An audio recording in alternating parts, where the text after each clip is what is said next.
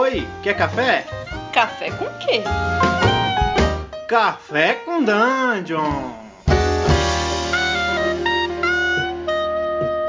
Bom dia, amigos do Regra da Casa. Estamos aqui para mais um Café com Dungeon, na sua manhã com muito RPG.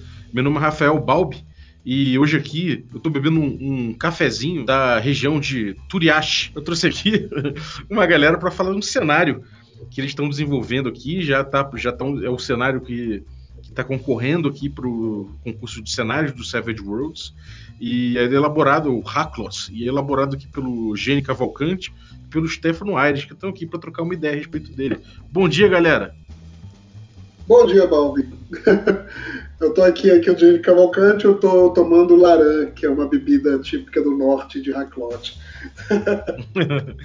e aí, Stefano, bem-vindo. Opa, obrigado aí. É, aqui é o Stefano e eu tô tomando um café cujos grãos foram banhados no sangue dos meus inimigos. Sensacional. Olha só. Bom. Galera, primeira coisa, vocês viram um background de RPG? De onde cada um vem? Cara, é, eu comecei a jogar RPG lá no início, lá nos anos 90, mais precisamente em 93. Uh, jogava muito GURPS, depois joguei muito D&D, passei pela minha fase Vampira Máscara na adolescência, mas o foco sempre foi fantasia medieval, né? Então, Uhum. desde então, né? E faço parte do D30, do D30 RPG, que é um grupo aqui de Brasília que eh, há 11 anos a gente faz eventos de, de RPG na cidade. E você, Stefano? Eu, eu jogo RPG desde os meados dos anos 90. Comecei com D&D na caixinha vermelha. Aí lá pros idos de 2000 e poucos, 2010, sei lá, eu parei de jogar completamente, né? Eu, passe... eu sempre joguei muito mais Dungeons and Dragons, AD&D, tive um que no GURPS, Vampiro, mas nunca saí muito dos, dos tradicionais. Aí, uns três anos pra cá, o Eugênio me convenceu a voltar a jogar. Cara, desde então, dos quatro sistemas que eu conhecia, eu já domino uns 10. É, cara. E me diz uma coisa, eu tava, eu tava dando uma olhada no, no e ele, ele é muito consistente o cenário de vocês. O que me pareceu, é, olhando, é que ele é um cenário que é- é- já foi palco de muito jogo. Ou eu tô enganado? É um cenário que, que veio da, da cabeça, veio de muito trabalho, mas não viu o jogo ainda. Não, não, não viu muito jogo de anos e anos de campanha. Olha, ele, ele, ele tem muito jogo, mas é porque ele já foi cenário caseiro, cenário de, de jogar em casa. Primeiro GURPS, depois ele se tornou D&D, e era um cenário para jogar com os amigos mesmo, assim, nada demais. Mas aos poucos eu comecei a desenvolver ele mais para tentar publicar. E aí teve um, um período de testes é, com sistema próprio, um sistema que era bem simples, mas no final das contas não era, não era um sistema, não era a melhor coisa do mundo. Mas eu cheguei a testar muito com vários jogadores diferentes. E até que eu encontrei o Savage Worlds, né? E o Savage Worlds ele encaixou como uma luva. Mas tem aí um, um bom tempo de jogo aí, pelo menos se for contar desde a primeira versão dele, que era para GURPS, deve ter aí mais de 15 anos aí, com certeza. É, e mesmo Caramba. agora, no Savage Worlds, a gente tem feito muito playtest. Muito por causa do concurso, né? Então, todas as aventuras que a gente está fazendo agora estão vendo mesa. A gente tem umas aventuras que a gente já rodou umas 10 vezes já. Então, Uhum. tem coisa que já foi bem organizada por causa desses playtests. É, uma, uma das coisas legais foi assim, que muitos jogos que a gente fez com, com playtest foram nos eventos do D30 e, e a gente teve diversos públicos né, jogando. Então, teve gente mais nova, gente mais velha, gente mais experiente. Então, a gente teve a oportunidade de testar bem é, é, a receptividade com faixas diferentes, faixas etárias diferentes né, também. Uhum. Ah, isso é bom, cara. Agora, uma perguntinha a respeito de, dessa, dessa mudança de sistemas que vocês fizeram. É, uma coisa curiosa que eu experimentei foi isso. Você vê que é uma mudança bem. é, a gente pode considerar até pequena, mas eu jogava num cenário que era DD antigo, DD Rule Cyclopedia, e o mesmo cenário a gente resolveu passar pra quinta edição quando ela saiu por puro raio. E a gente saiu de um cenário em que, por exemplo, anões não poderiam ser jamais é, priests, clérigos, né? E no D&D quinta edição pode. a gente teve que inventar uma, uma mudança de era e uma pequena dar uma pequena gambiarra ali, falar que antigamente os anões não tinham fé e de repente teve um despertar. Como é que, como é que o cenário de vocês evoluiu? Se é que evoluiu, mudou alguma coisa? Em relação ao histórico de sistemas que vocês botaram nele? Olha, é, quando eu fiz para GURPS ainda era aquela. Era no meio dos anos 90, né? Então a gente tinha. O início, né, os primórdios do cenário era um cenário de fantasia medieval padrão. Não tinha, tinha alta magia, tinha tudo isso. Quando ele foi para DD, eu aumentei ainda mais a magia no cenário. Só que lá no fundo eu tinha aquela coisinha que habitava sempre que eu fazia isso, porque eu queria um cenário com, mais brutal. Eu queria um cenário com pouca magia, com é, criaturas mágicas, mas não tanto mago nem clérigo. A ideia justamente foi sendo lapidada ao longo dos anos assim. Quando eu fiz o, o meu próprio sistema, que eu, como eu falei que não era lá essas coisas, a ideia também era que, que fosse um, um sistema em que um herói poderia ser morto por um camponês se o camponês tivesse muita sorte, entendeu? E até que quando, quando entrou o, o Savage Worlds, eu vi que funcionaria também, porque eu poderia ter esse tipo de mortalidade no sistema e conseguia também controlar a, a, o nível de magia no cenário, né? Então, então realmente ele foi sendo lapidado é, enquanto uns vão subindo no nível de magia, tipo, sei lá, um Eberron da vida que tá, tem trem voador e a coisa toda, é, ele foi caindo nesse sentido. Então, para um sistema, um cenário em que, em que a magia não é algo controlável, por assim dizer. É uma coisa bruta e as pessoas têm, têm medo de viajar de uma cidade para outra, entendeu? Então, acho que, acho que a mudança para o sistema, para o Sound Worlds, propiciou muito isso. Entendeu? Eu não tenho o que fazer porque eu já peguei ele no Savage Worlds, então não posso falar nada sobre isso. não, hoje, hoje mesmo, hoje mesmo eu, eu até mostrei para o Stefano o, o material que eu tenho aqui impresso da época em que eu estava bolando o nome do cenário ainda, que tinha os textos super adolescentes e tal, e que e como evoluiu, né? Como mudou, né? Uhum. E, cara, é, o que, que é, é, sobre o que é o, o seu cenário? O, o que, que é o Hacklot? Que, qual é, a, qual é a, grande, a grande sacada dele? Ou seja, qual o tipo de conflito básico que, é, que os jogadores vão enfrentar no Hacklot? Olha, é, um dia desses o, o Stefano ele definiu uma coisa que eu não tinha pensado muito, mas definiu o Hacklot como um cenário de sobrevivência medieval porque a ideia realmente aqui é um mundo selvagem, um mundo mais brutal, uh, um mundo com poucas cidades é, e onde poucos controlam o, a magia, mas uh, a ideia principal é, ela se foca muito na viagem, na jornada. Então, é, a maioria das aventuras que a gente escreveu para o cenário são aventuras de jornadas, aventuras de viagens é, enfrentando não só os perigos de monstros e bandidos de estrada, como também o, o clima, a, a, natureza selvagem mesmo.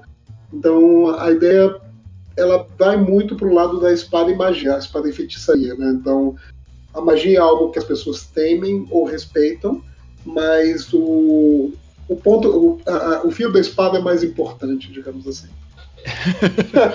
Ele tem essa pegada de sobrevivência, mas tem um negócio no cenário que eu, que eu gosto muito assim, de frisar.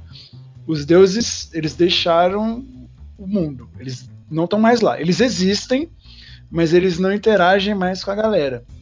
Então você foi abandonado. O mundo é o que sobrou ali, a vida é difícil. O mundo te oprime. Então ele tem essa pegada meio old school, assim, que é a sobrevivência é, acima de tudo. Então você tem cinco cidades só. O resto é para explorar. Então, até no próprio cenário a gente descreve ah, a floresta tem isso e fica aberto. Então a gente descreve uma visão geral do, do cenário e tem muito gancho para mestre, para jogador para explorar. Exatamente porque a ideia é explorar. Muito do cenário é desconhecido, né? Tem, tem os pontos, claro, mas o jogador e o mestre podem preencher muitas coisas também. Ele não vem com, com um meta. Como é? Um, um metaplot já tudo estruturadinho, já que é gravado em pedra, né? Ele vem, ele vem botando muitos ganchos em vez de resolver as coisas, né? Sim, sim, é muito amplo. Por exemplo, tem uma, uma coisa do cenário que são os monolitos, são formações de, de metal negro, de um metal considerado metal dos deuses, e que esses, esses quatro monolitos existem no mundo e eles são mágicos, eles emanam magia. Então eles alteram muita coisa no, no mundo. E isso uh, é uma coisa que provavelmente pode vir até um, um, um plot principal, que seria talvez a possibilidade da, de criaturas ou deuses antigos voltando para o mundo. Mas é algo que a gente ainda está explorando, mas a princípio é, é, algo que os personagens desconhecem totalmente. É, os monolitos são minha parte favorita, porque é, é, realmente isso que a gente falou. É, um, é, uma ideia assim genial. Você tem oito pedras gigantes que emanam magia. E alguma delas, algumas delas estão ativas, outras não. Por quê? O que que faz? Vai para onde? De onde veio? Tá aí. Uhum. É, cara, é interessante. E, e, uma coisa que eu queria saber. Os, a coisa da magia, o, a questão da magia no cenário parece ser muito importante, muito relevante, né? E também a questão dos deuses. Como é que elas se relacionam, esses dois assuntos se relacionam no cenário, e como é que essas duas coisas é, encontram o Savage World? Olha, o Savage Worlds ele tem uma, uma coisa muito genial que é a ideia do, dos poderes, né? Uh, tem, uh, no caso de Haklot, a origem dos poderes, no caso do personagem que seja usuário de magia, são três possíveis origens, que é magia natural, magia das trevas e elementalista. Uh, a única que é estudada, entre aspas, é a elementalista, que existem, existe uma escola de, de magia. Mas o resto é uma coisa meio natural, meio é, experimentação, tradição oral, essas coisas. É, a parte da religião, nesse sentido, como não há interferência direta dos deuses, é, não existe uma magia divina. Existem, podem existir efeitos divinos, por exemplo, os deuses fazerem coisas sutis no mundo, mas a magia divina não existe. Porém, é, um personagem, por exemplo, que queira ser um sacerdote e ter poder mágico, ele pode ter, a, a no caso da regra do Savage Worlds, a, o antecedente arcano e usar magia, mas ele não, ele acredita, aí é a parte do roleplay, ele acredita que esse poder é dado pelos deuses, não é dele. Mas, mas na, é. verdade, é. mas na verdade é dele, entendeu? Uhum. É, eu, eu gosto de dizer que a magia é difícil em Hacklot, ela, ela cobra. Né? Então a gente tem umas regras específicas que já usamos no sistema, né, na verdade, uhum. que é fadiga, entre outras coisas. Então a magia vai te drenar. É, ser um usuário de magia em Hacklot é, é penoso, é, é, difícil. Embora elas sejam fortes, mas é mais difícil você usar. Uhum. É bem é, espada de né? Isso, é porque assim, por exemplo, a presença de criaturas mágicas é clara, é, feiticeiros com poderes obscuros existem, mas não é algo que você vai ver no dia a dia, não é algo que você vai virar a esquina e vai dar de cara com um mago, entendeu? Então, acho que essa é mais é a principal relação, que é todo mundo sabe que existe magia, mas todo mundo teme, por exemplo, entrar numa floresta desconhecida. É, ele é o que sobrou dos deuses, né? Os uhum. deuses, eles não têm relação direta com a magia agora. O que sobrou de quando eles estavam efetivamente no mundo é o que eles usam, é o que os personagens vão usar. É interessante. E, cara, quem são os, os jogadores? Quem são os, os, protagonistas desse tipo de, de, de, Qual o tipo de aventura que se joga aí, né? Bom, é, cara, a gente fez. Uh, eu fiz alguns testes prévios, fora a época em que o jogo ainda não era uma ideia de publicação, mas uh, sempre, sempre testei muito a ideia de pessoas, de mercenários, uh, aventureiros não tão heróicos assim, é, mas ainda, ainda assim tendo alguns momentos de personagens é, que possam ser heróis, ser, se sacrificar por outras pessoas e por aí vai. Tem uma aventura muito legal, que inclusive ela está online, porque ela foi a primeira aventura do que a gente mandou pro, pro concurso né, da Retropunk, que é uma aventura uh, voltada para um grupo de mercenários que uh, encontra uma vila que foi arrasada por criaturas estranhas, e mas que essas criaturas levaram os sobreviventes da vila. É uma aventura assim, ela é gore, ela é bem pesada, ela, a gente mestrou em alguns eventos, a gente colocou classificação indicativa, porque a ideia era de, de ter mutilação, de ter horror, sabe? Uma coisa mais, uhum. mais pesada mesmo. E, e os personagens não eram heróis, eles estavam lá basicamente para tentar salvar alguém, mas também vingar pessoas queridas, coisas do tipo. Então eu, eu vejo muito o Hackland como um mundo não de heróis, mas de, de pessoas dispostas a, a, a viver a aventura, seja ela por fama ou fortuna, ou apenas por um desejo de, de vingança ou, ou qualquer coisa do tipo. Você pode ter uma variedade de personagens ali dentro, né? Sim. E queria saber quais são os tipos de personagem que você pode jogar. É, ou seja, se você vai fazer um, sempre um guerreiro, se você tem é, os magos, tem esse tipo de coisa. E se você tem raças, né? você tem raças que você pode jogar para variar e como é que isso forma um time. Ah, legal. São cinco raças. Manda bala, Vai lá, gente. Não, manda, pode ir lá. São cinco raças, né? Então a gente tem os Karmans, os Vorianos, os Dragires, os Pangires e os Korras. Então, cada uma dessas raças tem uma região geográfica específica onde elas habitam, tirando os Dragires que eles ocorrem no mundo todo, né, no cenário inteiro. Mas como os Savage Worlds não tem a noção de classe, você pode até criar, mas a gente optou por não criar. Então você vai muito no conceito. Você pode criar guerreiros, uhum. você pode criar estudiosos, comerciantes. Teve uma das aventuras que a gente jogou que um, um dos jogadores fez um comerciante. Ele era nobre, ele tinha algum conhecimento e ele era um comerciante. Então você pode tem toda essa gama aí dentro de um cenário de magia e feitiçaria. Então não necessariamente guerreiros, mas por exemplo, se a gente for pegar os Karmans, eles são um povo mais guerreiro, eles são mais forjados no ferro e fogo da batalha ali. Os Dragires, eles são mais viajantes, mais estudiosos. Os Varianos são os civilizados, eles têm uma civilização. São os únicos que têm uma civilização propriamente dita. Eles têm três cidades, é um império, né? Uhum. Os Pangires são selvagens, literalmente homens feras, homens bestas, né? Então eles habitam áreas remotas, florestas. Tem essa diferenciação aí.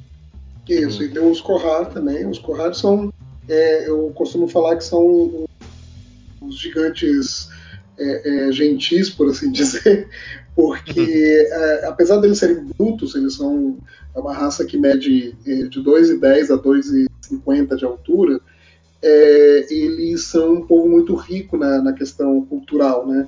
Então eles têm muita tradição de ancestralidade. Uh, eles, por exemplo, eles tatuam o corpo todo contando a história daquela pessoa, né? Então o próprio o próprio Corrado se tatua para que a sua história passe para outros, a sua canção, como eles chamam. Então, então todas as raças a gente teve uma preocupação muito grande em tentar mostrar uh, as questões culturais, né? Então, os dragis, como o Steve falou, são é, é, muito mais voltados para uma, um estudo, para eles são mais próximos da magia do que a maioria das raças. E os Gorianos já é um, é um povo imperialista, é um povo que constrói estradas, constrói cidades muradas e por aí vai. Uhum. Então, é, acho que dá para ser muita coisa. e o Savage World propicia também isso. isso o, por isso que eu gostei do, do Savage World no, no cenário, porque você pode tanto ser um guerreiro que tem um pouquinho de conhecimento mágico, como você pode ser uma simples pessoa de, sei lá, o dono da taverna, que por algum acaso está naquela história tendo que se envolver numa aventura.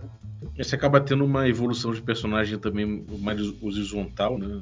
Em vez de vertical. Sim. De você variar Sim. pouco. teu caminho dentro do mundo. Sim. Isso é interessante, cara. Agora, uma pergunta a respeito de a, a respeito da, da história do jogo, né? Você tem um lore aqui que, que divide em eras o, a história do mundo e tudo mais. Sim. Dando uma, dando uma resumida assim, o que, que é, qual é a história desse, desse mundo, desse, desse mundo jogável? Sim, sim. Uh, bom, é, eu criei o mundo com três eras é, principais, né? Tem a era primordial, que é quando o mundo ainda estava se formando, eram, pouco, eram poucos deuses e, e, e, principalmente dois deuses principais que são é, Celdros e Cariote, que foram os deuses que criaram o é, depois tem um período é, em que existe uma, uma raça criada por, pelos deuses, que são os Oris, também chamados hoje, né, nessa última era, dos os antigos. É, e é uma época, essa, essa segunda era, é uma era de, de glória, de magia por toda parte, e os, os dominavam a magia. Eles eram uma raça muito evoluída nesse sentido. É, depois disso, tem uma grande guerra entre os deuses o, e os. Essa raça também cria facções. Existem gigantes também que lutam nessa guerra. E isso arrasa o mundo e deixa o mundo é, é, à beira do caos. E eis que surgem as novas raças. Então, essas novas raças elas já pegam o mundo de magia, não é mais algo comum. É, o conhecimento mágico foi esquecido né, totalmente uh, e começam a se desenvolver sozinhas, sem ajuda dos deuses, apesar deles acreditarem naqueles deuses e cultuarem também aqueles deuses. É, então essa é a última era, que seria o período atual do cenário, em que as raças estão já há sei lá, alguns milhares de anos é, é, povoando o mundo, mas lidando com muita coisa desconhecida. Uma das coisas que eu sempre descrevo quando estou mestrando, inclusive Hacklot, é, é, que você vê ruínas antigas por toda parte. Você está andando numa uma trilha de, de cabras, por exemplo, e você vê um pedaço de rocha que é da civilização anterior, né? da civilização que não existe mais. É, então, acho que, resumidamente falando, são esses três momentos: uma era de criação, uma era de, de glória e a era atual, que é uma era de, de descobertas e de abandono pelos deuses. E, cara, é, então quer dizer que os conflitos que a gente tem nesse mundo, são conflitos que não necessariamente são só de sobrevivência com bestas, mas também com, são entre os povos e entre as Sim. raças, entre, entre os, os habitantes desse local, né? Agora, Sim. isso dá, enfim, isso dá margem até para jogos, jogos um pouco puxados para, é, de repente, exploração, não somente combate, mas exploração também para bastante também para de repente fazer uma coisa mais de diplomacia, né? Isso eu acho muito interessante. Uhum. Uma aventura tipo Marco Polo, sei lá, uma coisa que você é um, um, cara que é um comerciante sai por aí tentando criar uma rota. Isso é o tipo de coisa que daria para fazer, né? Sim, uma, com certeza. Uma das coisas legais também é que assim, o mundo conhecido é um arquipélago, né? É uma ilha, uma ilha maior, uma ilha grande, o, e, e ilhas menores, né? E uma das ilhas que eu, que eu acho que o, o, Stefano se amarra, que é Badembor, que é, é uma, das, uma das ilhas mais inexploradas, digamos assim. É uma uhum. região ultra selvagem, é, inóspita, pouca vegetação, ou em alguns lugares bosques super antigos, mas é uma região muito, muito perigosa. Então tem, tem, tem aquela coisa do medo também das pessoas é, avançarem no mar. É, isso é uma coisa que eu coloquei. Eu não criei uma, uma névoa ou um fim do mundo no mar, mas as pessoas acreditam que existem monstros, que existem, é, sei lá, uma, uma cascata no final onde acaba o mundo. E isso é uma coisa que eu deixei ainda em aberto, porque é, eles não conhecem outra daquele arquipélago. Né? Uhum. É interessante. É uma coisa interessante também que você falou, Balbi, é, a exploração é com certeza uma, um gancho grande em Haklot, porque tem uma ilha no sul que é Loimat, que é só ruína dos povos antigos, então ela é completamente inexplorada. E as pessoas têm medo de ir para lá, é, porque exatamente pelas criaturas e por não saber o que pode encontrar, né? Do que, o que, que os antigos deixaram pra gente. E não só isso, tem os conflitos raciais também, né? Porque os vorianos, eles são uma sociedade escravagista. Embora você possa jogar com o voriano, é, a sociedade como um todo toma escravos. Então, os Pangiris são inimigos deles, eles não se batem, eles são frequentemente escravos dos Vorianos. Então, você tem que lidar com as outras raças, com o mundo que foi abandonado pelos deuses e, e com o desconhecido. Né? Uhum. São... Interessante. E, cara, é, você falou das bestas, né, dessas criaturas que tem. Tem um, um, um ensaio do besti de bestiário aqui no, no, no, material que eu peguei. Tem já vários, uhum. várias criaturas. Tem, uhum. tem troll, tem umas criaturas farejadoras, tem, tem já algumas. Tem um, um animal de grande porte, o miyaki, que é usado para transporte de, de mercadorias e tapeçarias, essas coisas todas tem bastante coisa já aqui. É, como é que são essas bestas? Existe alguma coisa? Elas são mais um fenômeno natural do continente, né, da, da natureza? Ou existe alguma coisa mística, alguma coisa, alguma coisa diferentona assim por trás delas? Olha, muito, muito da, da, das criaturas que você viu no, no material que está disponível, é, a gente não colocou todas as que já foram criadas. Uh, eu, como, como querendo ou não, é um mundo de, de fantasia, mantém muitas criaturas mágicas, fadas, duendes uhum. e por aí vai. É, a gente quis nesse material que foi para a última fase do concurso colocar as mais interessantes, criadas e que não uhum. são do compêndio de fantasia ou do livro básico do Savage Worlds. Para mim, uma das preferidas que eu tenho ali é o Voyage, que é um. Você deve ter visto que é um uhum. um ser meio, meio né, de pelo negro, meio símio, meio macaco, né? A, a, ideia daquilo, a, a, ideia daquele monstro é uma criatura que é surge quando uma pessoa é, isolada se alimenta de carne de outras pessoas por um bom tempo e ela sobrevive com aquilo, mas ela pode se tornar um, uma dessas criaturas. Então são criaturas geralmente solitárias e selvagens e que querem só devorar carne de, outros de outros seres vivos, né? Então, uhum. é, é, pra, é, além da ilustração ter sido uma coisa que eu, que eu fiquei muito feliz quando encomendei e o, o ilustrador mandou bem, é que eu gosto da ideia porque ele, ele é muito baseado na lenda do mendigo. É, então, que você teve que se alimentar de pessoas e por conta disso você se tornou um monstro. Então, eu acho é uma das minhas criaturas preferidas mas como você, na pergunta que você fez, a maioria delas é natural do cenário. É, a gente pensa em criar outras criaturas que são decorrentes de efeitos mágicos ou, ou, por aí vai. Inclusive, acho que o Stefano tem umas ideias bem legais sobre isso que acho que a gente vai, implementar, inclusive. É, uma das que não é natural, assim, de evolução do cenário, são os Nargons, né? Eles, eles têm uma história paralela. Eles não foram criados pelos deuses que criaram as outras raças. Então, eles são criados por deuses que não existem mais, né? Quem sabe? Extradimensionais, ou qualquer antigos. coisa. Hã? Extradimensionais ou qualquer coisa. É, os deuses antigos. Uma galera diferente. Uma galera quebrada.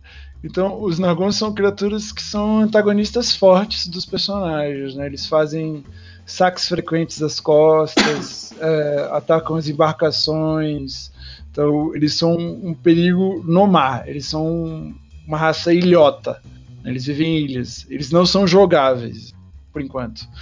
Não, por enquanto é complicado, né? Porque todo jogador. ah, tem uma raça não jogável, pode jogar, né? Sempre tem. Sempre tem. É... Interessante, cara. E, bom, o cenário já tá bem fechadinho, já tá bem redondinho. É, já tem. É, a parte das ilustrações que você falou, as ilustrações estão incríveis. Eu acho que você, você vê a ilustração do, do Miyake, que é esse. Sei lá, essa criatura de grande porte aqui, que parece um mistura de elefante com, sei lá, um búfalo, não sei exatamente o que é. Eu chamo de búfalo elefante. É, búfalo elefante, né? E, cara, eu não aceito é... esse termo, mas tudo bem. mas é muito bem feito, já tem, tipo, é, mostra ela fazendo uma carga de, de várias mercadorias, uns caras carregando, uhum. os, os caras do deserto carregando, então é muito evocativa a arte, vocês estão de parabéns aí. Inclusive por isso também. É... E, cara, onde é que a galera lê mais sobre o Hacklots?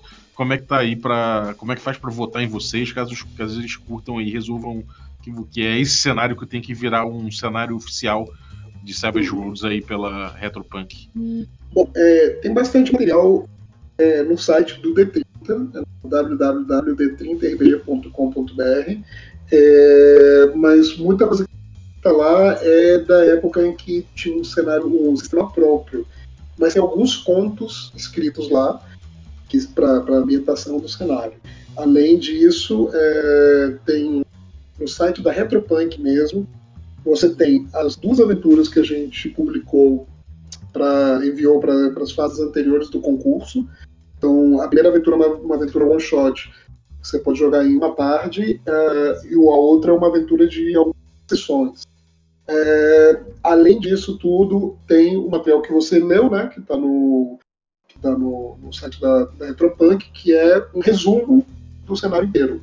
Então, com ele, que é um material de 52 páginas, a pessoa já pode jogar, já pode mestrar em Hacklot. Então é só entrar lá no site da Retropunk, no, na, na, na aba que fala, é o concurso, é os vários mundos de Savage Worlds. Então lá na, na, lista, com certeza tem os links, lá conseguir baixar tudo.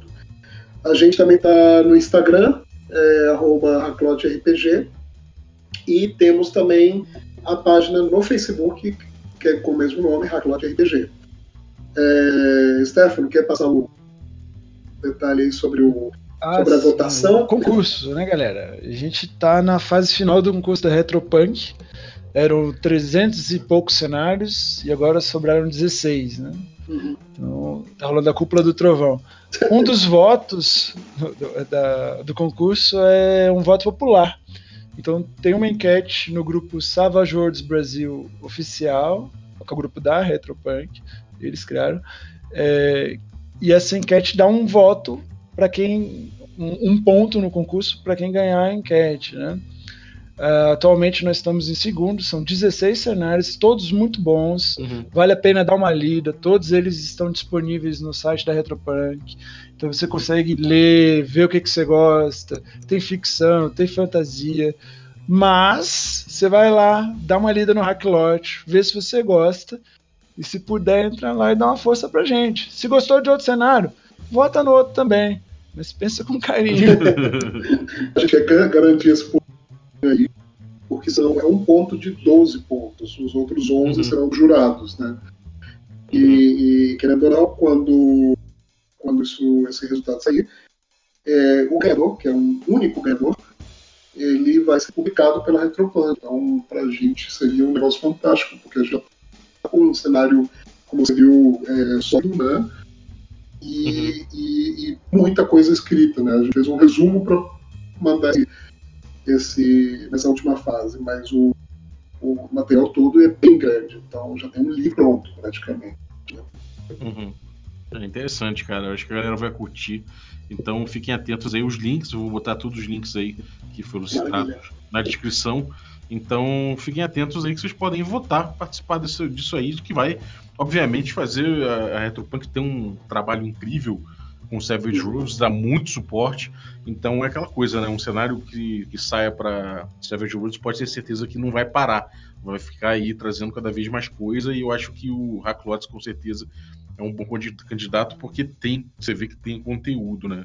Então parabéns aí, cara, pelo vocês dois pelo, pelo cenário. E boa sorte valeu. aí na votação.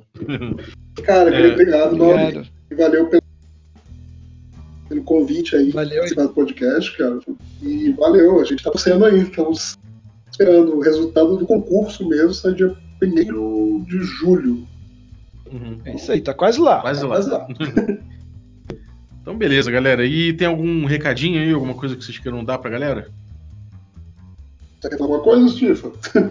Vote Hacklot? Vote Hacklot, com certeza.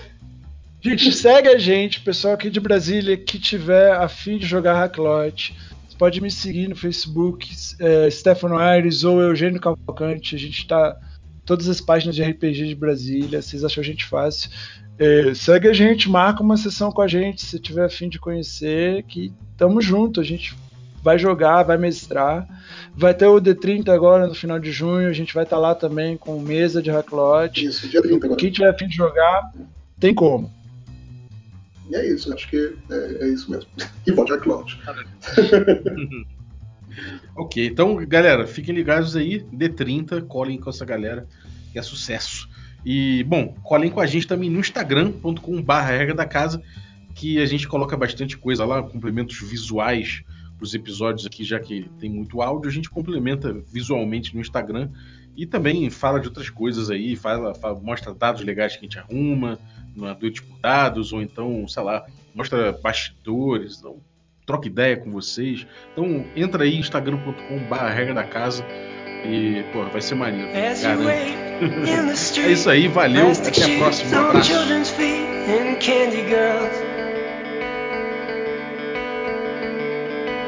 See the blind man cross the road, traffic lights and dirty clothes. You watch the sun, you're on the run, and you're waiting there. And you don't care. And the weather fair to remain where.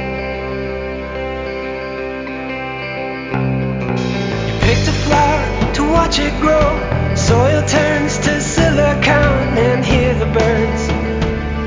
sing pretty songs.